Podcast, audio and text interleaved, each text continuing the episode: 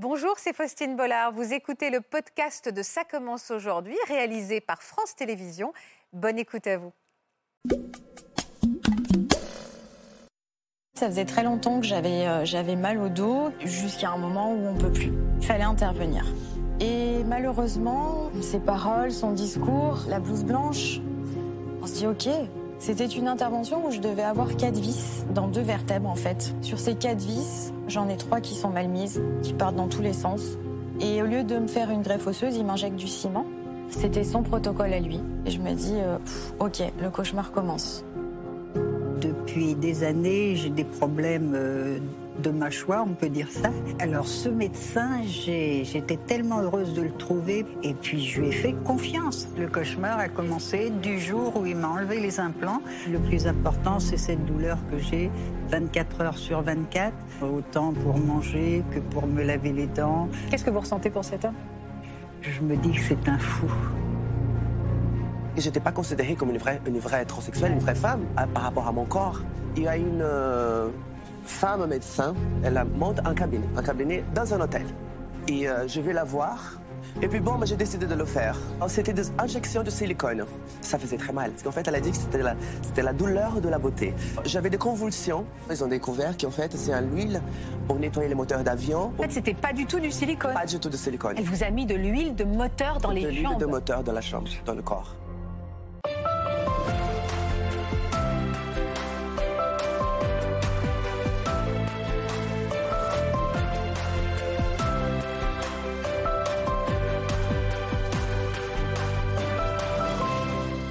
Bonjour à toutes et à tous et merci de nous rejoindre sur le plateau de Ça commence aujourd'hui pour une toute nouvelle émission. Marie-Jo, Carole et Stella ont été victimes d'un dentiste ou d'un chirurgien, un charlatan qui a abusé de leur confiance, leur a prodigué des soins dont elles n'avaient pas besoin ou les a opérés d'une façon absolument barbare, mettant même leur vie en danger. Depuis cet épisode absolument traumatisant, elles survivent et leur quotidien s'est transformé en cauchemar pour certaines. On va découvrir leur récit saisissant et j'espère que parler les soulagera et on les aidera à avancer. Euh, c'est révoltant même ce qu'on va entendre. Vous allez comprendre pourquoi. Bienvenue dans Ça commence aujourd'hui. Bonjour Marie-Jo. Est-ce que c'est le mot qui correspond d'ailleurs, révoltant? Est-ce que vous avez toujours de la, de la colère en vous? J'en ai parce que moralement, euh, si vous voulez, j'arrive à un stade où c'est pas le plus important. Le stade le plus important, c'est cette douleur que j'ai 24 heures sur 24 qui me cause beaucoup de dérangements, autant pour manger que pour me laver les dents. Et j'ai une légère paralysie qui me gêne beaucoup. Oui. Et je ne peux pas oublier, c'est c'est jour et nuit, si vous C'est ça, on ne peut pas tourner la page. C'est votre cas aussi, Carole? Ah oui, complètement. On vit avec la douleur, on apprend à vivre avec. Et donc, on vous rappelle ce traumatisme, au-delà de la douleur, ça vous rappelle en permanence que vous avez fait cette horrible rencontre. Euh, vous aussi, Stella, ça aujourd'hui, ça vous accompagne encore? Oui, ça m'accompagne encore aujourd'hui. Et euh, bon, aujourd'hui, ça, ça va un petit peu mieux. Mais c'est vrai que euh, c'est une douleur constante, oui. Euh, Je vous présente Marc Gégère et Florian Ferreri qui sont avec nous et qui vont nous accompagner aujourd'hui. On a évidemment beaucoup de questions à leur poser et leur présence est absolument euh, nécessaire. Euh, Marie-Jo, c'est en 2011 que vous êtes passé, vous êtes passé entre les mains d'un praticien peu scrupuleux. Qui est ce médecin qui a abusé de votre confiance et qui vous a fait euh, tant souffrir? Alors, ce médecin, j'étais tellement heureuse de le trouver parce que j'allais pour une simple euh, radio panoramique.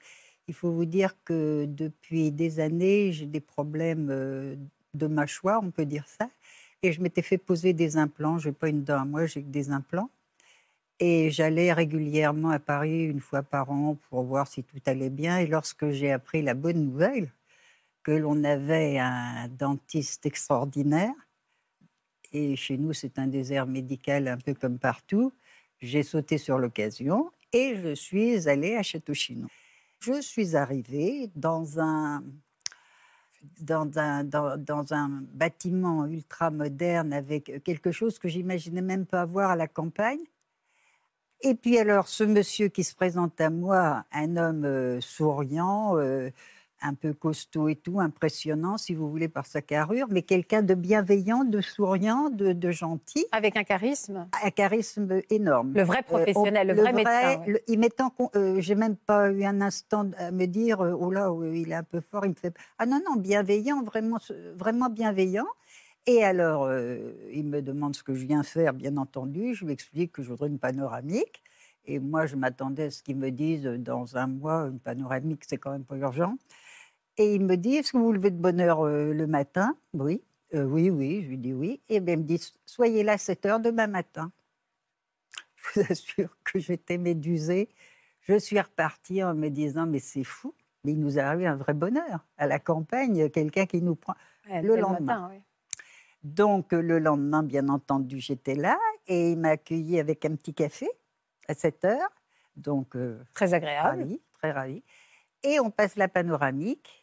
Et alors, quand il ressort avec euh, la radio, alors là, c'était plus du tout la même chose. Il avait les yeux un peu en me disant Mon Dieu, mon Dieu, parce qu'il parlait quand même très bien français, il avait les mots qu'il fallait.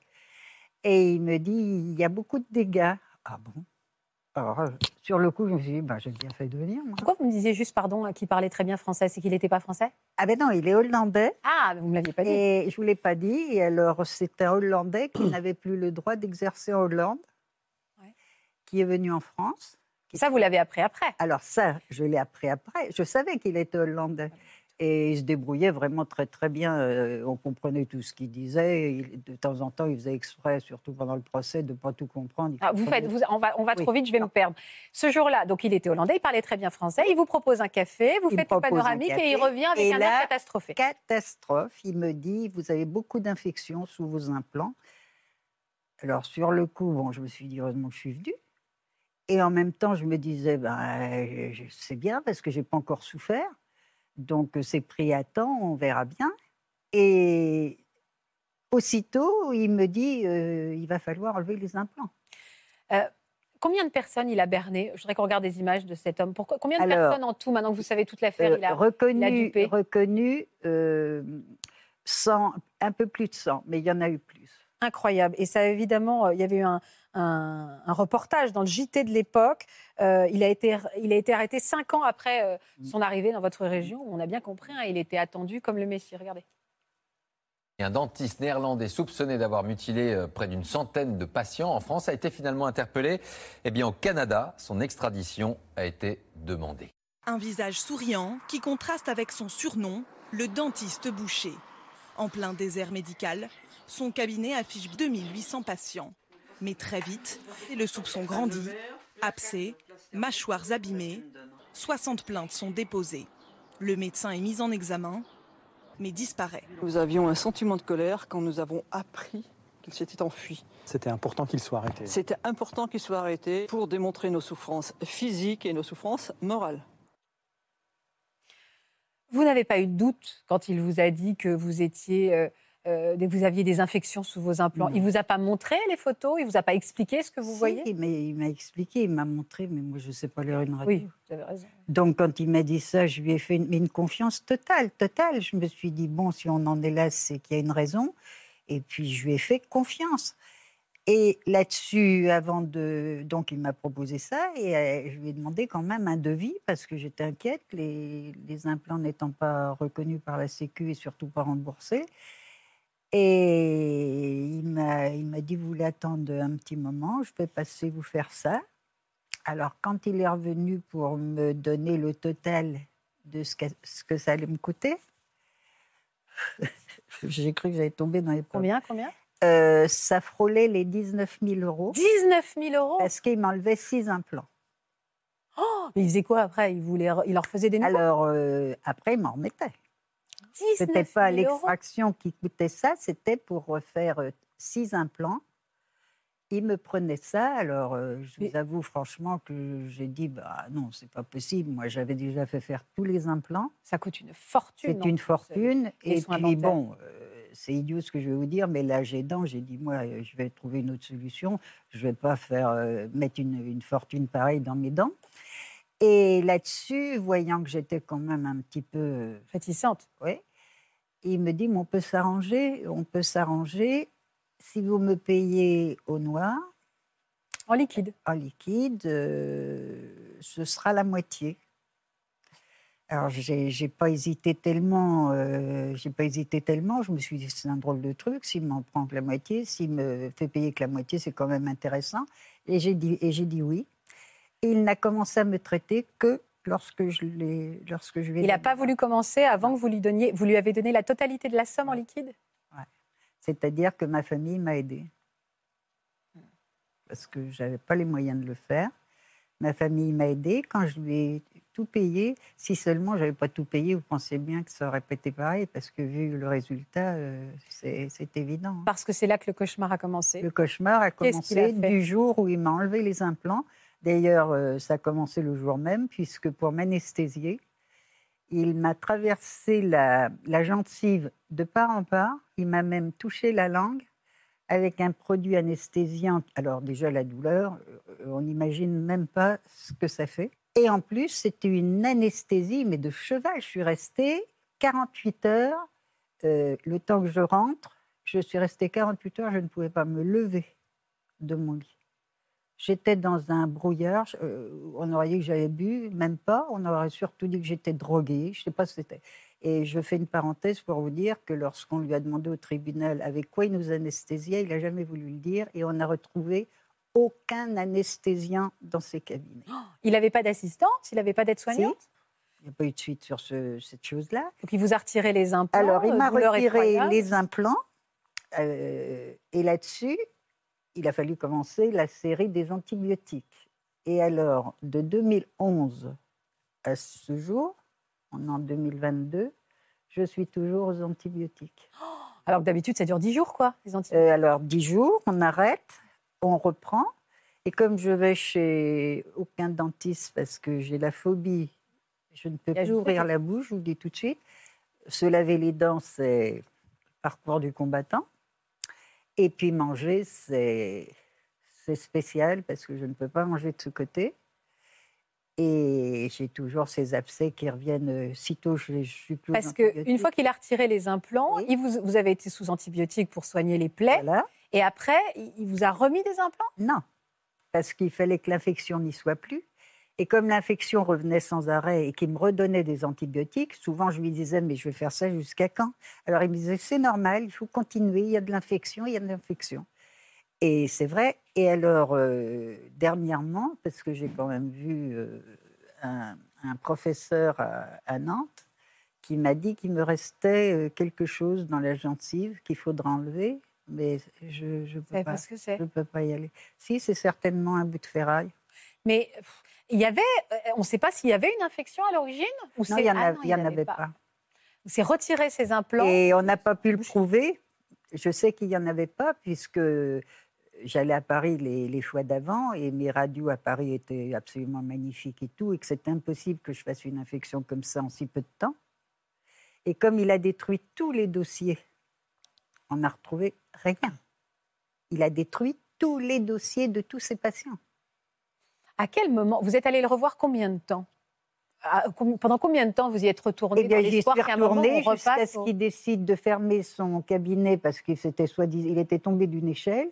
Ça a été le prétexte quand il a senti que ça chauffait un peu. Il a prétexté de tomber d'une échelle. Il se promenait avec un, bras en truc là. Et puis euh, il a fermé le cabinet. C'est à partir de là que le cabinet n'a pas rouvert et que moi j'étais toujours aux antibiotiques. Alors j'allais chez mon médecin qui me donnait des antibiotiques parce que ça me prenait l'oreille, ça me prenait l'œil. Et je, je suis retournée qu'une fois, j'ai demandé à un dentiste en qui j'avais confiance, il n'a pas voulu me prendre, il m'a dit, moi je passe pas derrière ce gars-là.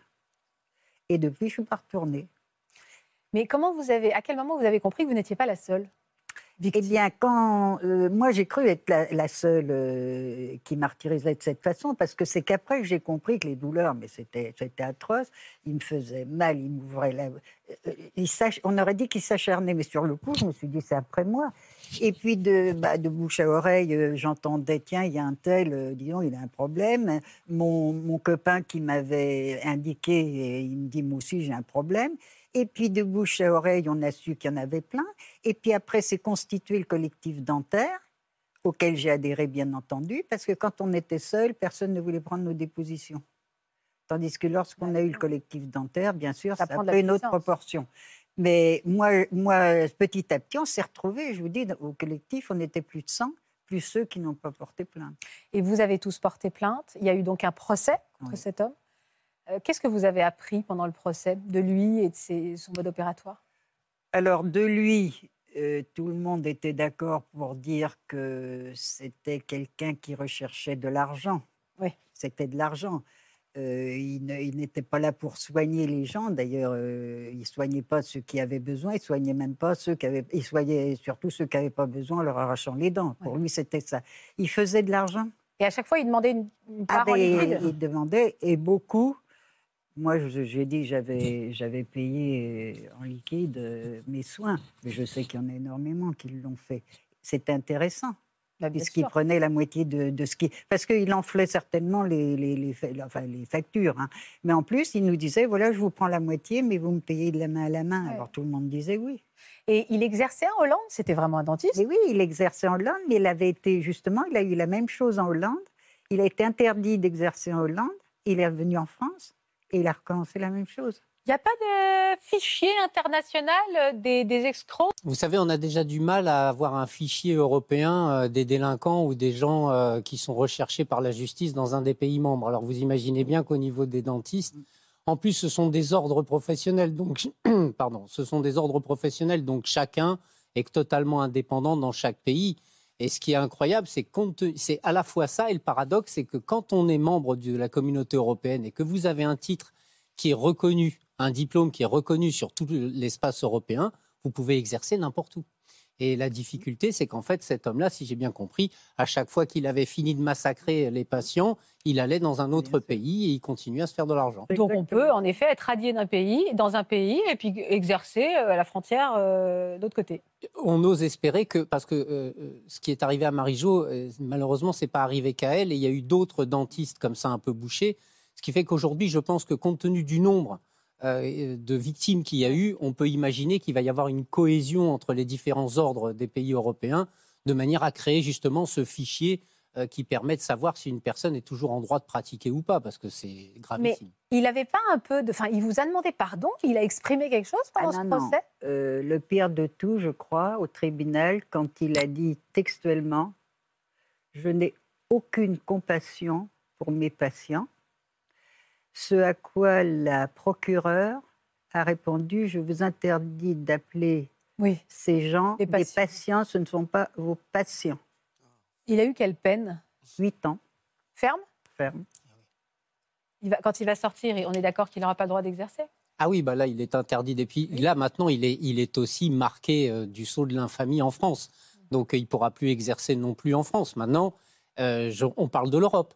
Si cet homme, une fois qu'il sort de prison, euh, part dans un pays un peu plus exotique, je ne sais pas s'il ne pourra pas continuer fou. à sévir. Juste un mot pour comprendre, parce que c'est- il n'est pas- il n'a pas comparu que pour exercice illégal de la médecine. Parce que c'est le cas. À partir du moment où vous êtes interdit d'exercer dans votre pays d'origine, vous ne pouvez exercer nulle part. Donc il avait illégalement poursuivi son activité. Mais en fait, c'était tellement grave ce qu'il a fait qu'il a été condamné pour des violences volontaires ayant entraîné une mutilation Oui. ou une infirmité permanente. Et c'est, c'est- ce délit-là vous fait encourir 10 ans d'emprisonnement. Et il a été condamné à 8 ans, ce qui est une peine, compte tenu du maximum euh, qu'il pouvait prendre, Mm. qui était extrêmement importante et qui était à la hauteur de- des dégâts qu'il a causés. Il y a évidemment cette douleur physique, il y a aussi une douleur psychologique. Oui.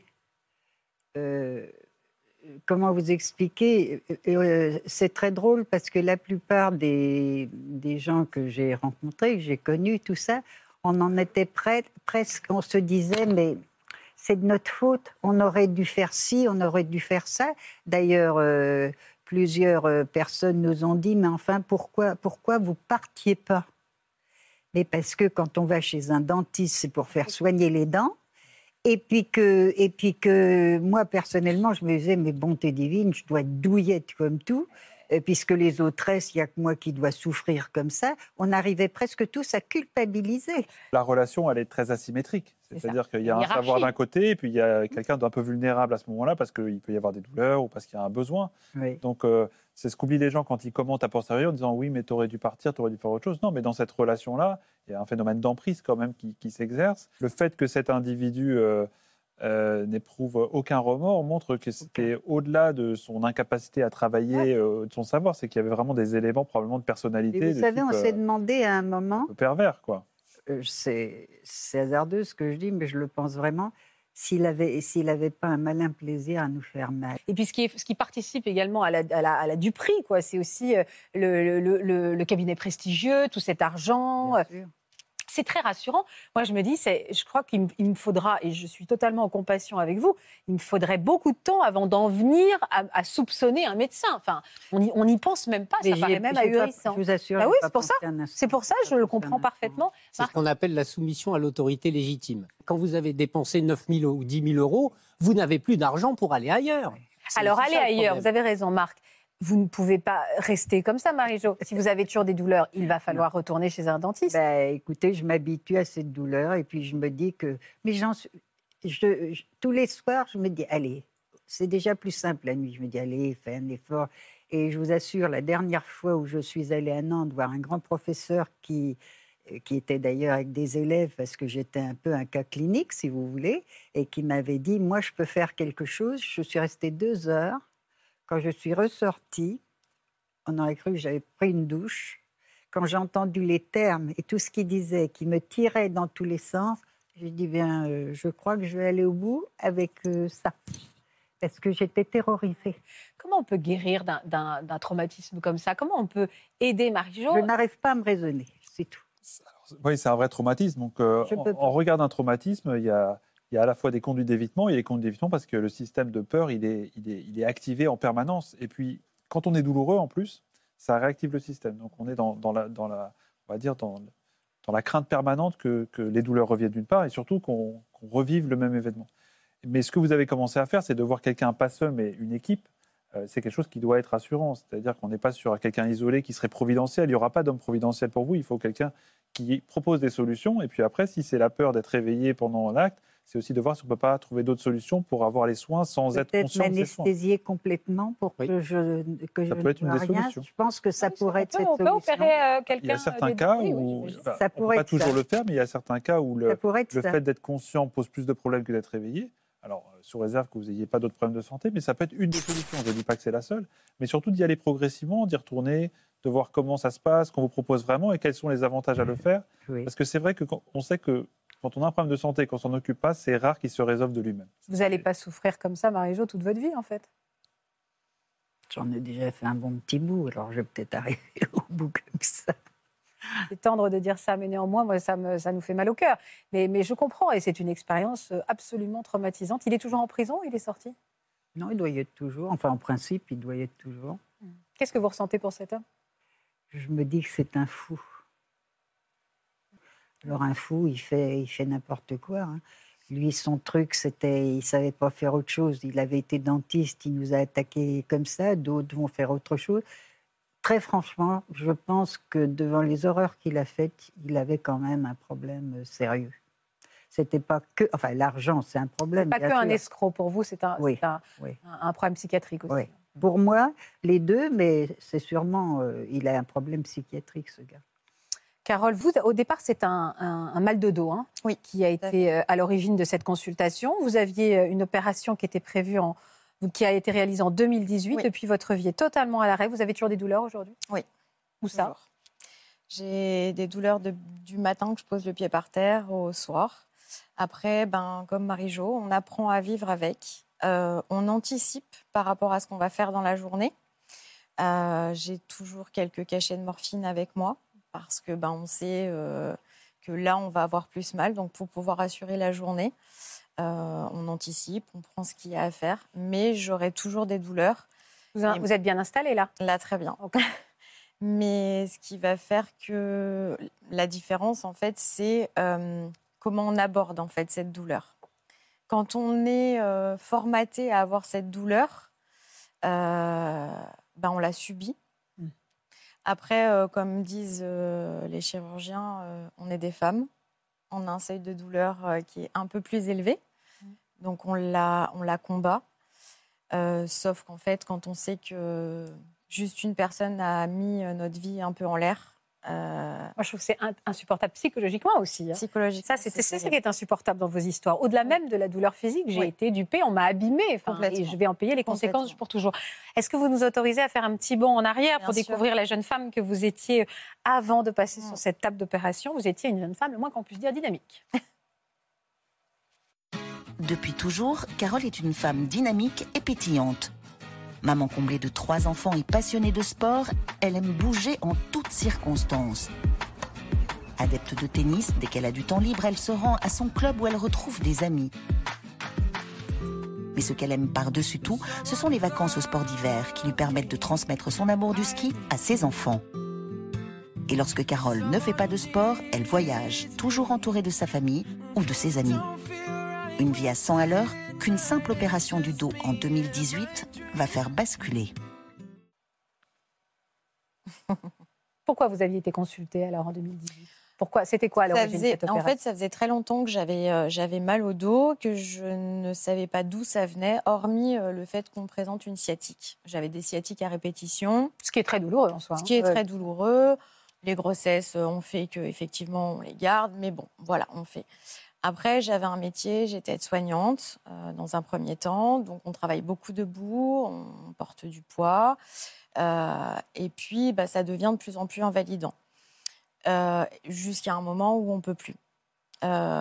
J'ai changé de travail, je suis devenue conseillère funéraire, et là on passe ses journées debout puisque j'étais dans une entreprise où j'étais très polyvalente. Et là, à un moment, la douleur, elle est telle que ben, on peut plus se lever, on peut plus sortir de Oui, la il fallait- voiture. Il fallait intervenir. Il fallait intervenir. Euh, Est-ce que vous avez eu la même impression quand vous avez rencontré cet homme que Marie-Jo? Est-ce qu'il était charismatique, impressionnant? Mais complètement, et complètement. Et c'est là où je m'en veux énormément, euh, parce qu'en étant une ancienne aide-soignante, euh, on se dit c'est pas possible, j'ai pas pu me faire berner par quelqu'un dont je connais en fait la méthode de travail puisque j'avais une, j'ai eu travaillé en fait au bloc opératoire, donc je savais comment ça se passait. Comment j'ai pu être bernée par un homme, tout simplement par euh, son charisme, son ego, comme Marie-Jo, un, cabinet qui ressemblait en fait à une œuvre d'art. Euh, et puis euh, le fait d'avoir cette posture, moi il portait pas de blouse, il avait des costumes en lin, il avait le teint allé, il était et puis il a mis tout de suite lors de ma première de mon premier rendez-vous, il a il a ciblé tout de suite. Ok, je sais, vous avez mal à tel endroit, tel endroit, tel endroit.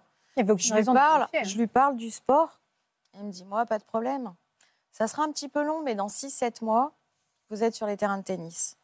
Ben, moi, je me suis découvert une passion du tennis avec mes amis.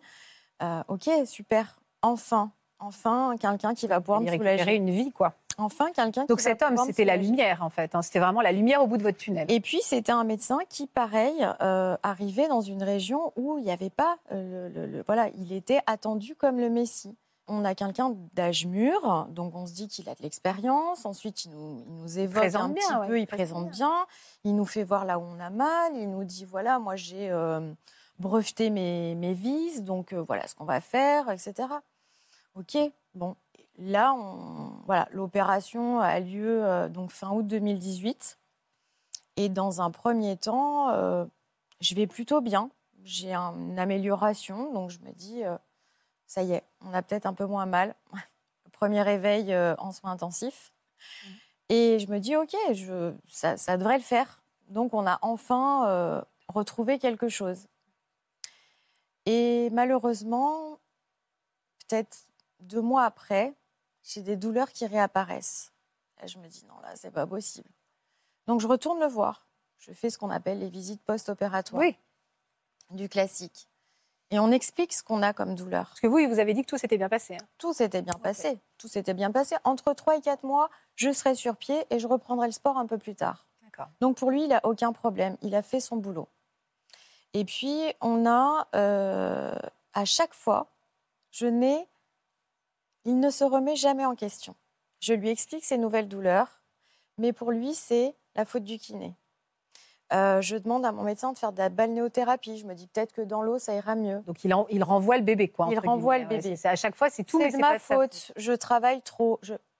Mais c'est pas possible. Je passe mon temps allongé. C'est la seule position antalgique que je puisse avoir. Qu'est-ce qui se passe? Donc il ne se remet pas en question. Et malheureusement, on avance dans le temps. Et euh, une fois, je vais le voir. Je suis à J plus 3 mois, à peu près. Et là, il me dit euh, on va faire une infiltration. Encore une fois, berné par euh, ses paroles, son discours, la, la- blouse blanche. On se dit, ok, bon, peut-être que ça va vraiment me soulager. Et là, par contre, il me fait l'injection sur la table. Alors qu'une injection se fait euh, sous radio. C'est dingue. Je suis accompagnée d'une amie. Je demande à cette amie, en fait, je lui dis, euh, viens avec moi dans le cabinet parce que là, il va me piquer sur la table et il faut que tu me tiennes les mains. Là, vous commencez à avoir des doutes. hein. Là, par contre, j'ai un peu Là, des vous- doutes. mais vous lui dites, vous lui dites, non mais attendez. Mais je, lui pose la question, je lui dis, mais ça se Vous fait pas sous radio? La seule chose qu'il me répond, c'est non, les radiologues sont tous des cons ici, je préfère le faire. Oh. J'en ai vu. Il est énervé? Vous sentez qu'il est Oui, énervé là, là, je Mais sens On n'a pas que. du tout envie de se Voilà. faire injecter quoi que ce soit par un homme énervé. hein. Et, et- et en fait, si vous voulez, c'est que la douleur, elle est telle qu'on se dit, ben, c'est bon, allez, vas-y, fais-moi cette injection et que je puisse rentrer et que je puisse avoir euh, un peu de répit. Parce que ce qu'il faut dire, c'est que je suis sous morphine en permanence et que j'ai toujours plus, mal et que j'en ai ras-le-bol. À bout. hein. Et que je suis, euh, ben, que j'ai loupé plein de choses avec ma famille, avec mes enfants. Il vous a fait cette injection alors? Il me fait cette injection. Et au bout d'une semaine, euh, pff, que dalle. Pardon. Dites-moi. Et, et là, je me dis, bah non, c'est pas possible. Donc là, je prends rendez-vous en fait avec. euh, pour moi, j'ai l'impression d'être seule. Pour moi, je suis la seule à avoir euh, ce problème-là. Mais je prends quand même rendez-vous avec un nouveau chirurgien. Et la première fois, quand il voit ma radio, il me dit, c'est pas possible. C'est pas possible. Qu'est-ce qu'il a fait? Je comprends en fait que vous ayez mal. C'était une intervention où je devais avoir quatre vis dans, dans, deux ver- dans deux vertèbres en fait pour les redresser. Et une injection au milieu, normalement, on met euh, une greffe osseuse pour qu'elle puisse tenir parce que ces vertèbres glissent l'une sur l'autre. C'est ce qui provoque ces douleurs. Sur ces quatre vis, j'en ai trois qui sont mal mises, qui partent dans tous les sens. On voit des morceaux euh, de, Ouais, vertèbres qui partent en miettes. Ouais. Et au lieu de me faire une greffe osseuse, il m'injecte du ciment. C'était son protocole à lui. Et une vis qui, elle, touche en fait mon artère iliaque. Et de là, en fait, mon chirurgien euh, dit à mon mari, euh, c'est normal qu'elle ait mal. Et mon mari, en fait, la seule chose qu'il pose comme question, c'est qu'est-ce qu'elle risque? Et là, le chirurgien dit, euh, vous avez un accident, elle prend un coup dans le dos, malencontreusement, ou elle tombe, ou quoi que ce soit, on risque l'hémorragie. Ok, le cauchemar commence. Parce que là, je savais en fait ce qui m'attendait, c'est-à-dire qu'il fallait réintervenir. Et comme Marie-Jo, ben, on a la trouille, parce qu'on est déjà intervenu sur la colonne vertébrale, et là, on se dit dans quoi je vais repartir? Mais je me dis, il faut qu'il me sauve, parce que je risque de perdre ma jambe. Là, vous n'êtes pas encore dans la colère. Enfin, dans, vous pensez plus au premier. Là, vous pensez Non. à sauver votre peau pour Oui, l'instant. là, je, je- parce qu'en fait, j'avais une désensibilisation complète en fait de la jambe jusqu'à euh, jusqu'au pied. On avait passé des examens et je commençais à plus rien sentir. J'avais les Oui, il y avait l'urgence d'intervenir. Oui, j'avais les racines en fait du nerf sciatique qui étaient violettes tellement qu'elles étaient euh, écrasées. Et du coup, je me dis tant pis. Sauf que encore une fois, j'ai le côté aide-soignant qui revient et j'avais en fait anticipé, j'avais demandé en fait des conseils et je savais ce qui allait m'attendre. Et on a été obligé de faire deux interventions.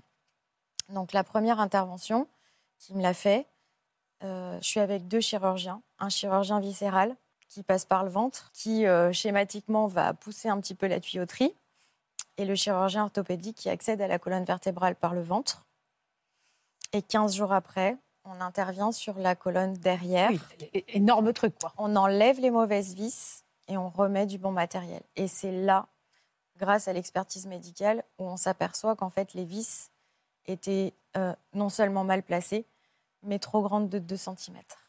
2 cm, c'est pas rien. Mais parce que vous avez porté plainte derrière? Parce que là, vous me dites en gros, vous avez fait un peu l'autopsie de votre euh, souffrance. On vous dit exactement ce qu'il y a. À quel moment vous allez dire, là, il va falloir euh, Bah, là, en juridiquement fait, me retourner vers lui? avant, euh, quand je rencontre en fait le deuxième chirurgien et que généralement entre euh, confrères, ils se cassent pas du sucre sur le dos.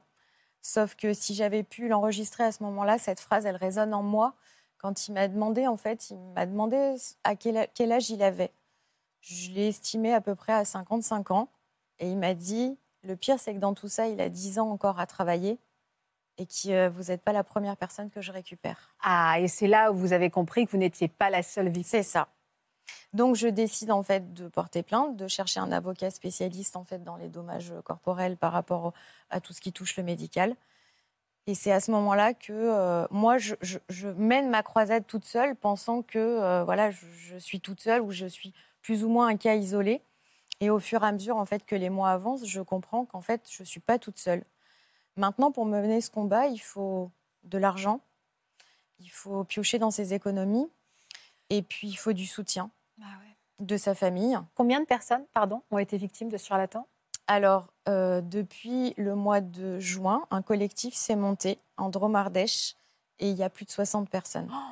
Je suis une des plus jeunes, pas des plus jeunes victimes, il y en a encore des plus jeunes, mais je suis une des seules à être debout sur mes deux jambes, quitte à avoir des, douleurs où j'ai j'ai comme un parpaing en fait dans le dos tous les jours, mais je suis sur mes deux jambes. Et malheureusement, j'ai beaucoup de compassion pour les personnes en fait qui malheureusement sont en fauteuil euh, ou avec des béquilles ou qui souffrent encore le martyr de peur de retourner en fait se faire opérer. Donc euh, moi la seule chose c'est que j'ai réussi à le faire suspendre. Il est radié, il a à été mon radié. avis. Et ça y est, depuis cette année, il a été radié de l'ordre des médecins. Et ça, c'est une vraie reconnaissance pour vous. C'est hein, une vraie de- reconnaissance. Bien sûr, vous étiez. Alors déjà, la vraie reconnaissance, c'est quand à la fin de l'expertise médicale, quand les parties, entre guillemets, se battent euh, devant vous pour essayer de dire oui, mais moi j'ai fait bien mon travail, oui, mais moi j'ai mal fait ci, etc. Il ne s'est pas présenté, il s'est fait simplement représenter, mais qu'à la fin, vous avez l'expert médical. Et quand vous entendez en fait le mot, il y a reconnu faute, vous avez un poids en moins sur les épaules. Parce que vous vous dites, toutes ces douleurs-là, que je suis la seule à comprendre, elles sont reconnues. Elles sont reconnues. Je n'ai pas inventé, je suis pas folle. Et maintenant, Ou voilà, les- voilà, c'est ça. On se dit tout le temps, on est douillette. Et, et en fait, les seules personnes qui sont capables de comprendre ma douleur, bah, effectivement, c'est les personnes qui sont passées sous son bistouri. Et en même temps, on se sent tellement coupable. Encore aujourd'hui? Ouais. Pourquoi? Parce qu'il a tout gâché. Vous avez été dupé. Parce qu'il a tout gâché, parce que, parce que j'ai perdu mon travail, parce que je ne peux plus exercer mon travail, parce que euh, je ne peux plus faire de sport, je ne suis plus capable de marcher deux heures. insupportable. Je ne peux plus rien faire. Vous en euh, voulez de- juste d'avoir po- poussé Ouais. la porte de son cabinet. Exactement. Et sa motivation, lui, c'était c'était l'appât du gain ou c'est donc il fallait il fallait qu'il aille très vite ou c'est de la pure incompétence? Non, je pense qu'il y a l'appât du gain. Parce qu'à chaque fois, il demandait des suppléments d'honoraires qui forcément n'étaient pas, euh, qui n'étaient pas remboursés.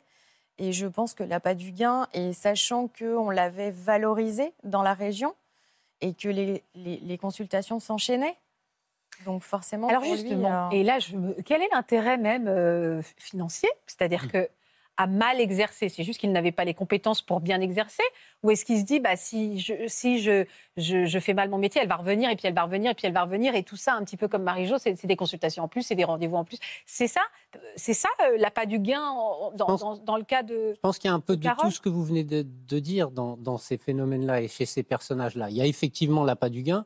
Il y a le fait que mettre du ciment, c'est moins compliqué que de faire une greffe osseuse, c'est moins coûteux. Ouais. De dire, mais j'ai mes propres vis, ça veut dire qu'il n'achète pas ses vis. Euh, pour un chirurgien orthopédique, vous savez, le matériel, c'est coûteux. Euh, tout ce qu'on met, les plaques, les vis, etc. Comme c'est du matériel évidemment très haut de gamme, puisque c'est destiné à rester dans le corps d'une personne, ce- c'est du matériel qui coûte beaucoup d'argent. Donc on fait des petites économies là-dessus. On va un peu plus vite que prévu, comme ça on peut enchaîner. Au lieu de faire quatre interventions dans la journée, on va en faire six. Donc il y a l'appât du gain. Puis il y a euh, aussi une forme, de- chez certains praticiens, de mégalomanie, c'est-à-dire moi je fais différemment, j'ai mon propre matériel, je peux aller plus vite que les autres. Euh, je ne respecte pas les recommandations nationales ou internationales. Donc il y a aussi toute une personnalité qui joue là-dedans. Alors euh, je suis d'accord, c'est un, un peu de tout. hein. Parce que dans la mégalomanie, il y a aussi l'argent intervient aussi, parce qu'on est valorisé par la valeur qu'on a et combien on est payé.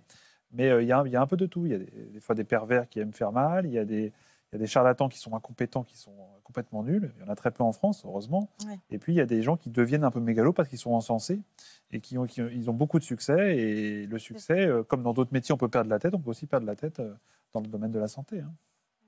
Stella, il y a 25 ans, vous avez donc été victime d'une femme qui se faisait passer pour médecin esthétique. Qu'est-ce que vous vouliez faire modifier sur votre corps à cette époque-là, Stella? Ben, en fait, voilà, euh, bon, vous voyez, je suis femme trans. Et en fait, voilà, euh, notre combat, en fait, c'est l'acceptation du corps. Voilà, moi, je ne m'acceptais pas du tout. Ou ce qu'il y avait là ne correspondait pas du tout à ce que je voyais. Voilà. Voilà. Là, là j'avais. euh, voilà. Ouais, Voilà, le- le- Culturel. voilà. Et puis, euh, vous voyez, toutes les, les, les- les masculinités qu'il y avait dans, dans mon corps. Voilà, en fait, ce que j'ai fait, voilà, c'était une féminisation du corps. Ouais, je comprends.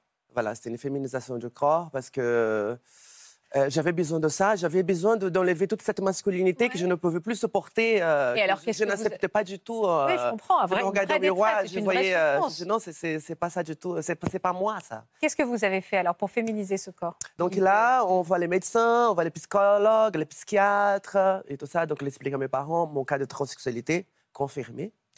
Et voilà, donc je commence à prendre des hormones, mais ce mal-être, toujours à l'intérieur de moi, que, que, que- Oui, qu'il faut exorciser. ouais. qui, ça me, ça me, ça me, Ça vous ronge voilà, que ça me rongeait de, de jour en jour. Et puis quand je suis arrivée en France, voilà, je suis en France enfin dans le pays de la liberté, Mhm. là où je peux m'exprimer, où je peux vivre vraiment ma, ma, ma- en tant que femme euh, libre, voilà.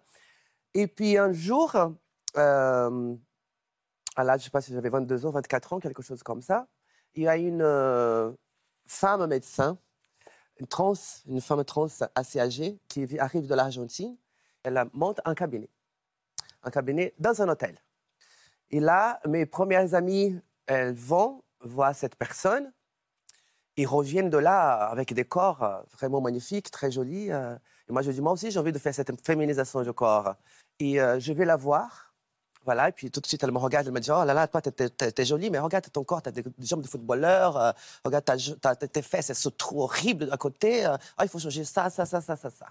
Très violent. Donc, elle te laisse vraiment dans une situation, dans une position d'infériorité, de, de- Ouais, de, de fragilité, mal-être encore plus Ouais. qui tu as en, disant les, Ouais, défauts que tu as sur ton corps. Et moi, je, je- je- je les voyais comme un- une vierge qui est apparue. euh, voilà, enfin, elle avait enlevé le poids que j'ai. moi. je comprends.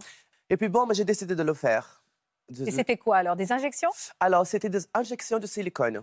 Ah, Dans les jambes, dans les fesses? Alors, j'ai fait, euh, j'ai fait 3 litres de silicone. Oh Voilà. Ah non, je, je critique pas, c'est juste que je me rends. Enfin, Oui, oui, euh, oui, imaginons 3 litres hein, quand même. Voilà, 3 Énorme. litres de silicone. Donc, qu'est-ce que j'ai fait? J'ai fait un demi, euh, un, un litre entre à l'intérieur cuisse Ouais. pour faire la jambe plus arrondie. Le ronde, ouais. Et donc, pour, pour boucher le fameux trou de garçon, donc j'ai fait les fesses en voyant vers les hanches. Donc, voilà, j'avais une taille très fine et puis le, le- le- le corps tout Oh, raide. oh, oh, bien sûr. Voilà, donc tout de suite, quand, quand elle a fini de, de faire euh, euh, cet acharnement, je dis aujourd'hui que c'était euh, vraiment... Ça faisait mal? Ça faisait très mal. Sur le moment, ça vous a fait hyper mal? Très, très, très, très, très mal. m'étonnes. Trois Parce qu'en fait, c'était euh, c'était des seringues 10 ml, 10 ml, voilà. Et à chaque fois, elle repiquait? Alors, je vais vous expliquer comment ça s'est passé. En fait, on avait des seringues d'anesthésie de cheval. Vous savez, les, les seringues pour faire anesthésier les chevaux, c'est assez, elles sont assez euh, C'est large. larges, grandes. Et, Bah, bien euh, sûr. voilà. Donc, on avait 20, 25, 10, 25 euh, injections dans tous les deux jambes, 25, qui restaient là, hein, qui restaient là pendant tout le processus de remplissage. Et à, sec, à chaque seringue, elle a amené le- la, la- donc la seringue de 10 ml, elle a remplissé 5 fois, ça fait 50 ml. de- Mais elle vous disait euh, que euh, elle vous disait, enfin vous disiez que vous aviez mal, elle réagissait pas au fait. Mais que en vous fait, elle m'a proposé de faire anesthésie générale. Ah bah non. Moi, j'ai pas voulu, j'ai pas accepté, parce que déjà en voyant la condition du cabinet et en voyant un peu la personne aussi, elle n'avait pas des blouses blanches, mais voilà, donc c'était très impressionnant. J'ai dit non, non, non, j'ai envie de voir tout, j'ai envie de sentir, euh, parce qu'en fait, elle a dit que c'était la, c'était la douleur de la beauté. Tu- C'est vrai que Ah ça oui. fait très mal, mais ensuite, quand tu finiras, Qu'est-ce là, qu'on a pu nous le dire là, ça? tu vas, là, Oui, tu vas de- souffrir pour être, voilà, pour c'est être ça. belle. ouais, tu dois souffrir Oui, pour voilà. être belle. Et tout ton, ton corps de, de- de garçon, là, musclé, ça va partir. Et là, à partir d'aujourd'hui, parce que je n'étais pas considérée comme une vraie, une vraie transsexuelle, une vraie femme. Pourquoi? À- Par rapport à mon corps. Mm. À l'époque, ils m'appelaient Rambo. oh, Rambo, parce que j'étais très musclée et tout ça. Et ça, c'est des complexes que, même avec les hormones, avec tous les traitements hormonaux que j'ai pris, que j'ai prises, euh, ça n'a pas tout enlevé le côté masculin. Masculin, voilà. ouais. Mais bon. euh, Et, et- et alors, vous avez qu'est-ce qui s'est passé dans les jours d'après? Une fois qu'elle est finie, elle nous, nous en- enroule dans le papier cellophane, je crois, non? Ouais, ouais, comme une Voilà. saucisse. Comme une saucisse, voilà, comme un saucisson, voilà, tout, tout, tout, tout, tout, tout. Et même, j'ai senti que, ça, que le produit, ça, ça, ça Ça sortait du... répandait pas Ça, bien. ça sortait du, du- des Ah, ça suintait. Ça sortait, ouais, ça sortait. Il y avait des liquides qui sortaient. Et euh, donc, elle m'a dit, il faut rester au minimum une semaine. Moi, j'ai resté un mois. En saucisson? Euh, je restais en moi, en saucisson, bien prendre soin. J'ai enlevé, je le remettais, je faisais des Oh massages. Parce que, parce que j'avais peur que, euh, que Bien ça parte, le produit. Je, je voulais que ça reste tout dans tout le corps. Bien sûr. Et ça avait des résultats, vous voyez que ça. Donc, euh, les premières cinq années, c'était fabuleux. Enfin, je, je pouvais être voilà, la femme qui. à je- 5 ans quand même, pendant 5 ans. Pendant cinq ans, j'étais j'étais très bien. D'accord. Euh, j'ai enfin pouvais mettre mes robes courtes, euh, mes de parce qu'avant avec mes jambes marquées, je ne pouvais pas. Pas de douleur. Va- Pas de douleur. D'accord. Non, pas de douleur. Et puis, euh, cinq ans après, euh, pendant la période d'été, les périodes très très chaudes, j'ai commencé à avoir des rougeurs de la taille comme un petit pois, voilà, qui j'ai- pressé comme ça avec le doigt, et puis ça me faisait une petite douleur. Donc, je prenais d'anti-inflammatoire, ça partait. L'année d'après, cette petite boule de ce petit pois est devenu une balle de tennis. Et l'année d'après, encore plus grand, encore, encore plus grand, encore plus grand, encore plus grand. Et puis, euh, en 2019, c'est là qu'a tout commencé vraiment le problème. C'est là que j'ai failli perdre mes deux jambes parce que les médecins en France, en n'ayant pas de traitement pour ça, pas de, pas de technique et pas de, de- de savoir-faire aussi. Donc, ils voulaient amputer des deux jambes. Oh Ouais. Parce que c'est à partir de là, de ce moment-là, quand je suis... j'ai failli avoir une embolie pulmonaire. Oh là là là là. J'ai passé, j'ai passé trois jours à l'hôpital. Mais c'était quoi vos symptômes? Alors, j'avais des convulsions, beaucoup de convulsions, beaucoup de fièvre. Et euh, en fait, ça nécrosé. Le produit, il a, il a Oh là là là Nécrose là là là. c'est très, très, très dangereux. Voilà, c'était une, une nécrose euh, infectieuse. Voilà. Ah oui Ah oui, Élevé est Voilà. très élevé. Est polyseptique, septicémie. Voilà, euh, c'était, j'avais des convulsions. Je, je- je croyais que j'allais rester. Mourir, oui, d'ailleurs, c'est ce mourir, voilà. oui. Donc, toute la partie où il y avait le, où il y a, où il y a ce produit, elle s'est calcifiée. Elle s'est calcifiée et la peau est devenue tout noire. Je, je marchais avec les jambes comme ça. Quelle vraiment. horreur, le Ah oui, oui, oui. quoi. c'est- on- on- ma, ma jambe, elle est devenue comme un, un grand ballon, tous les deux jambes. Et qui vous a sauvé Alors, voilà. euh, donc, pendant cette période, justement, que je suis à l'hôpital, euh, les médecins euh, prennent un échantillon du produit. Parce que jusque-là, pour moi, c'était vraiment un produit. euh, c'était Formidable. Du, bon, du bon produit, même si ce n'est pas bon. Voilà. Et c'est là qu'ils ont retiré l'échantillon. Ils ont découvert qu'en fait, c'est un huile pour nettoyer les moteurs d'avion, les machines non. à coudre, euh, tout ce qui est pour, euh, pour déverrouiller les moteurs. En fait, c'était pas du tout du silicone. Pas du tout de silicone Elle vous a mis de l'huile de moteur dans de les l'huile jambes. de moteur dans la jambe, dans le corps. Là, moi, je, Oui, je reste sans voix, quoi. Oui. Ben, mon monde, mon monde c'est fini, mon monde s'est coulé sur moi, c'était la fin pour moi. Et moi, je travaille avec mon corps parce que je suis artiste du spectacle, je suis comédienne, je danse, je fais plein de choses. Et moi, je me suis dit, là, pour- mon monde, c'est terminé pour Ouais, moi. c'était fini. ouais. C'est fini. Qu'est-ce que je vais faire? Elle pratiquait Mais- encore, cette euh, dame? Euh, Non, malheureusement, enfin, elle est décédée. Elle est décédée. Ah. Elle est morte d'un arrêt cardiaque. Donc là, je, je- je vais voir ma présidente de ma association. Je fais partie d'une association qui s'appelle ACEPT-ST. Mhm. C'est une association très militante pour les droits des trans transgenres euh, qui lutte contre tout type de discrimination et aussi pour la réinsertion des femmes trans dans la société. Parce qu'il y a eu d'autres victimes Oui. Donc, une fois, on de fait la- cette femme-là. voilà. Donc, on- on- je fais la vidéo, je, je fais la vidéo, donc on lance sur les réseaux sociaux. Ça, tout de suite, hein, ça, ça part comme des petits pains passés par là, donc ça, ça fait déjà Un ça buzz. fait, ça fait un gros buzz, voilà. Et puis, je commence à recevoir des photos, des messages des filles du monde entier, du monde entier, avec des pieds, des, des, des, des- des fémurs, enfin, des choses vraiment terribles. Ignoble, ouais. Voilà. Il y a un nom qui vient toujours des, des- des- filles des États-Unis, de l'Amérique latine, de l'Asie, qui vient toujours, s'appelle le docteur Rito Marino. C'est un, un docteur en Colombie. C'est un docteur, justement, qui arrange les dégâts que les autres chirurgiens font. Donc, je me suis dit, bon, d'accord. Donc, j'ai appelé, appelé, euh, la clinique. J'ai réussi à avoir un, un- un rendez-vous avec ce doc- docteur. Mais euh, c'était 10 000, 10 000 euros la, la chirurgie, quand même. La quoi? La consultation? La, la- la chirurgie, la chirurgie. Ah, chirurgie, pardon, j'avais pas 10 000 euros. compris. Voilà. Ah ouais. Et moi, je n'avais pas cette somme-là. Je dis, mon Dieu, mais c'est c'est comment je vais faire? En fait, je travaille dans un bar. Et là, le directeur, en voyant ma situation, il m'a dit, j'aimerais bien t'aider, je vais t'aider. Donc, ils ont organisé un spectacle, voilà, avec mes copines artistes, drag queen, voilà, qu'ils ont monté un spectacle. Ah, Toute la, la recette, c'est super. toute la recette de Bien, ce spectacle. Il y avait des, des filles de, de, de drag queen qui sont venues, mes copines. Quelle euh, solidarité. voilà, voilà. Et j'ai pu partir à Bogota. Et là, quand je rentre dans cette salle, ah, je dis, mon Dieu, mais où je suis? D'apparence, j'étais la seule euh, normale. D'apparence, parce que mon problème s'est caché par rapport à mes vêtements. Mais il y avait d'autres qui avaient des, des pommettes là, des trucs là, des bouches, machin. des- C'était vraiment, c'était vraiment horrible. Et puis arrive mon tour, euh, je reste presque deux heures avec lui parce qu'il n'avait jamais vu ça. Il n'a jamais vu un cas comme le mien. Et il a touché, il a vu, il a dit, mec, c'est pas possible, quelqu'un peut faire quelque chose d'horrible comme ça. Et hum, il m'a dit, malheureusement, je ne peux rien pour toi. Euh, J'ai très, très peur d'ouvrir tes jambes et découvrir des choses pas très sympathiques. Donc je dis, oui, docteur, mais en France, les, médecins, ils veulent m'amputer des deux jambes. Elle dit, oui, je comprends, c'est tout à fait compréhensible parce que, voilà. Ah là là, quand je me, quand je me, quand je me rappelle de ça, ça me fait, euh, ça me, ça me revient de, de choses. Donc il me dit, j'ai certaines thérapies qui ça marche très bien avec des, des personnes locaux. Ça peut aussi marcher pour vous. Mais alors, ça a marché? je peux avoir une vie normale. Parce qu'aujourd'hui, il vous reste du produit dans ces jambes? J'ai toujours les produits dans moi. Ah ouais? J'ai toujours les produits. Tous les 3 litres? J'ai tous les 3 litres dans mon corps encore, oui. Parce mais, que mais vous, avez, vous avez encore des plaies C'est-à-dire que la peau est plus noire? Euh, là, la peau, c'est vrai qu'elle est beaucoup moins noire qu'avant, quand tu as eu la- la- le gros pic de l'inflammation. Parce que je fais, je fais justement ces thérapies-là pour m'aider. C'est pas, c'est pas devenu normal. Il y a des taches par-ci par-là encore, mais est-ce que c'est tout à fait normal? Mais vous devez faire ces thérapies régulièrement? C'est à vie. Toutes les quoi? C'est à vie. Oui, mais tous les semaines, deux Mais, mois, euh, au début, je faisais euh, une fois par semaine. Maintenant, je fais une fois par mois Oh, à, en Fran- euh, à Paris? à Paris. Et en fait, c'est des, c'est des thérapies qui ne sont pas remboursées par la sécurité, sécurité Et sociale. ça coûte une fortune? Ça Ah oui. coûte très cher. Très, très cher. Donc vous êtes condamné à avoir ce traitement à vie? À vie.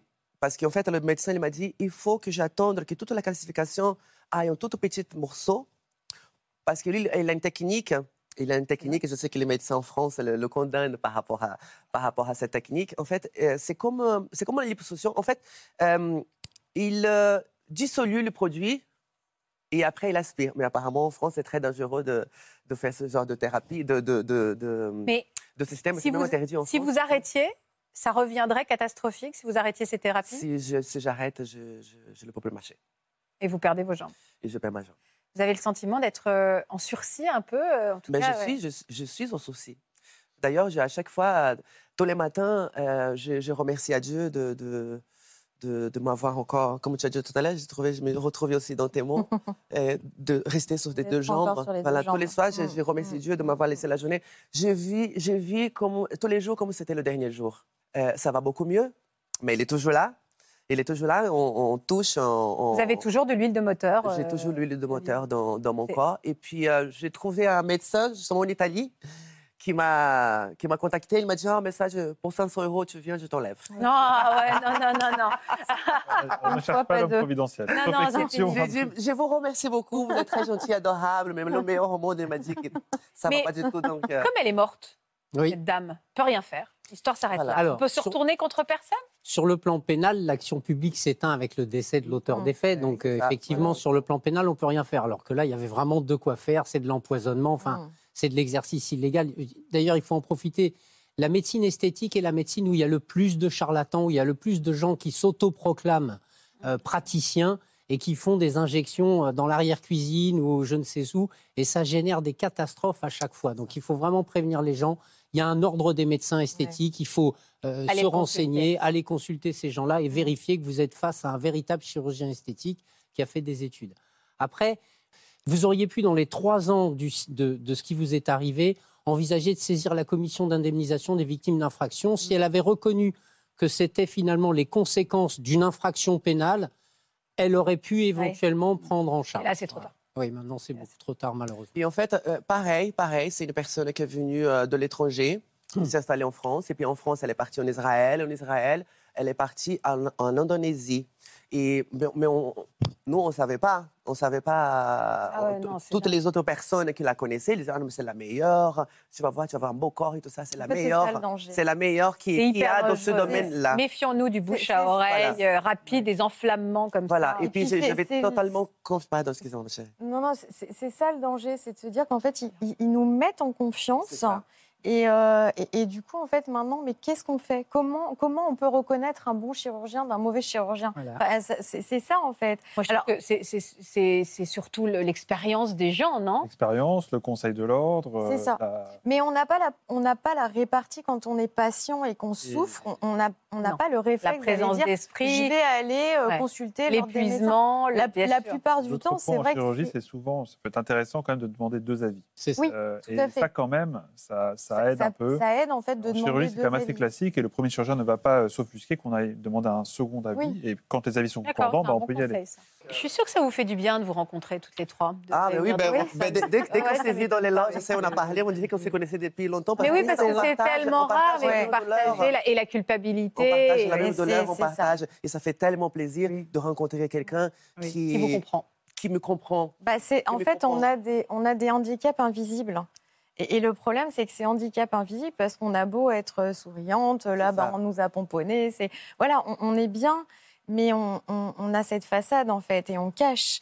Et, et Oui. du coup, quand on, on cache, on Oui, cache, en oui. fait, cette Moi, douleur. on parle attend. jamais. Voilà. Bon, tout le monde sait, mais je n'en parle Ouais. jamais. C'est comme ça, c'est comme ça. voilà. Souvent, on attend d'être seul pour craquer, bien Ouais. évidemment, quand il y a D'ailleurs, trop de... d'ailleurs, d'ailleurs, c'est pour ça que, les, en fait, les gens, quand ils me voient, ils disent, mais c'est pas possible. C'est pas possible, euh, voilà, bah, c'est ça, souvent c'est comme ça. oui. Parce que ça se voit pas. C'est ça. Parce que ça se voit pas.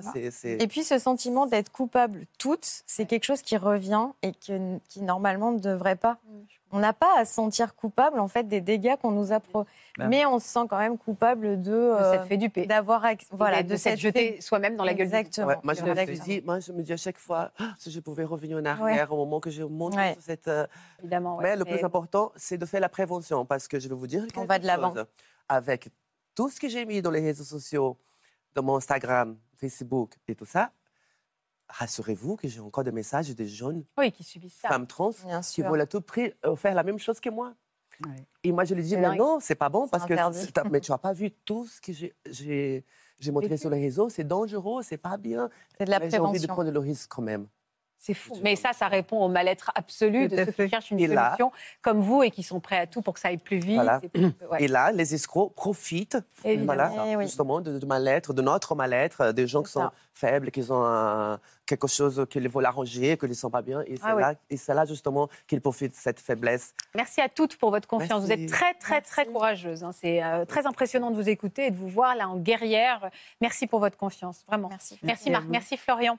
Je vous embrasse très fort. Passez une belle après-midi sur France 2. On a beaucoup, beaucoup d'enseignements à tirer de cette émission. J'espère que vous le faites et que vous transmettez toutes ces émissions sur les réseaux sociaux.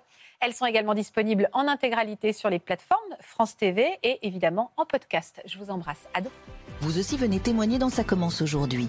Vous souffrez d'une phobie d'impulsion, vous craignez en permanence de commettre des actes graves et répréhensibles contre vous-même ou contre les autres.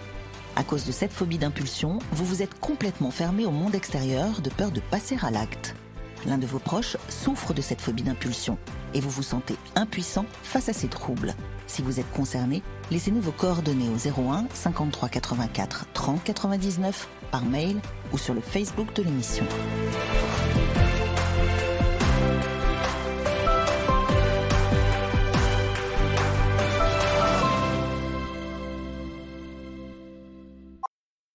Voilà, j'espère que ce podcast de Ça commence aujourd'hui vous a plu. Si c'est le cas, n'hésitez pas à vous abonner. Vous pouvez également retrouver l'intégralité de nos émissions sur France.tv.